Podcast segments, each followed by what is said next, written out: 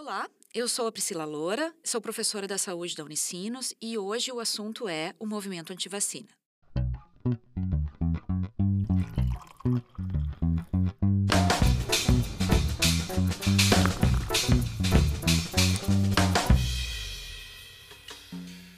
Para início de conversa, você já ouviu falar que as vacinas podem causar autismo? Então, o que acontece é que, algum tempo atrás, mais precisamente em 1998, foi publicado um artigo pelo Dr. Wakefield, que era um médico pesquisador de Londres, trabalhava na Royal Free Hospital School of Medicine, dizendo que existia uma relação entre a vacina, que aqui no Brasil a gente conhece como tríplice viral, e o desencadeamento do autismo.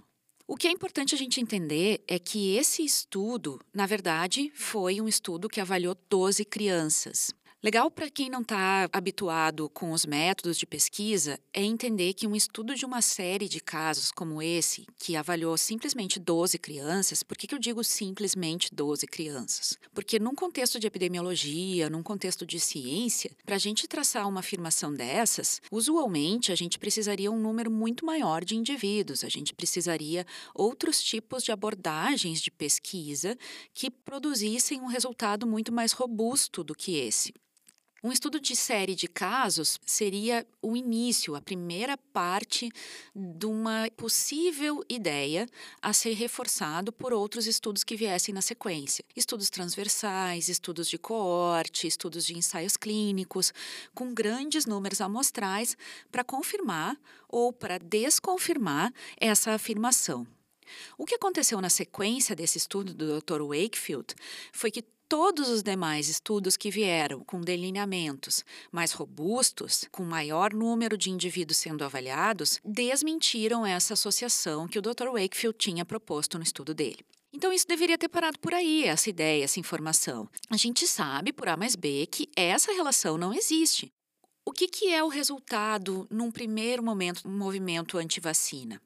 Se a gente tem um pequeno número de pessoas não vacinadas, o impacto disso, de certa forma, podemos dizer assim, abre aspas, vai ser dissolvido entre as pessoas que realmente são vacinadas, porque elas vão estar protegidas indiretamente pelo efeito das demais pessoas que não vão contrair a doença. Então, se eu não vou contrair a doença, eu não vou transmitir. Então, vamos pensar assim: meu filho, tá? Quatro anos, estuda numa turma que tem 21 crianças de quatro anos. Vamos supor que uma dessas crianças não tenha sido vacinada porque os pais tenham se embasado em algumas teorias não adequadas, vamos lembrar, não com suporte de evidência suficiente de literatura, de que não deveriam vacinar os seus filhos porque as vacinas causam eventos adversos. Essa uma criança, no meio das 21 que estão protegidas imunologicamente, não vai ser afetada, possivelmente. Todas as demais 20 crianças ao redor dela vão estar tá indiretamente protegendo ela. Então, às vezes, é uma falsa ideia pensar que essas crianças não vacinadas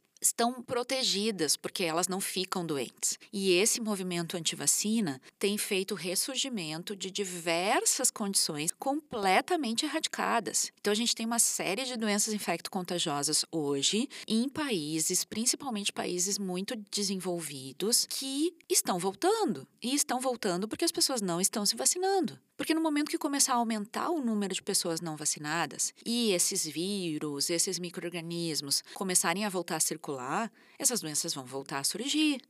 E às vezes as condições são muito graves. A gente pegar, por exemplo, uma doença como poliomielite. É uma doença que tem uma vacina super simples, não invasiva. E se a gente deixar a criança se infectar pelo microorganismo causador dessa doença, ela pode inclusive ter deficiências motoras. Poxa, será que a gente quer expor os nossos filhos a uma possível deficiência motora por não dar uma vacina para eles? Então eu acho que assim, coisas que são importantes a gente levar dessa conversa, né?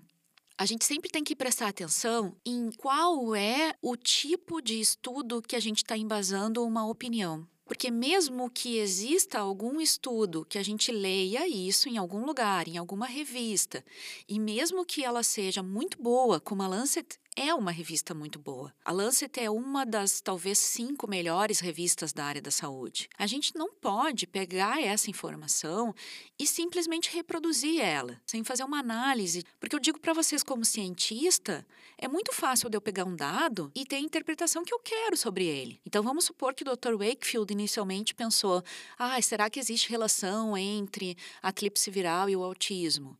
Ele foi lá, fez uma análise e ele não teria suporte suficiente para afirmar que sim. Mas como um cientista, ele pode ter se sentido derrotado nesse momento. E aí o que, que ele fez? Foi lá e interpretou, reforçando que sim. Pensem que até a Lancet teve que fazer um retratamento de uma publicação que ela fez.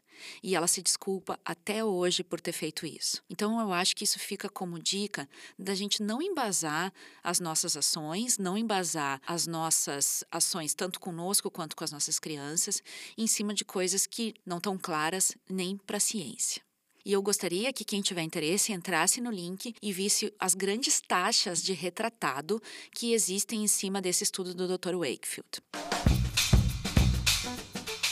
Mas enfim, isso tudo é só para início de conversa. Se você gostou desse episódio, acesse unicinos.br/lab e lá você pode encontrar várias atividades e assuntos bem interessantes. O Para Início de Conversa volta na semana que vem. Até mais, pessoal!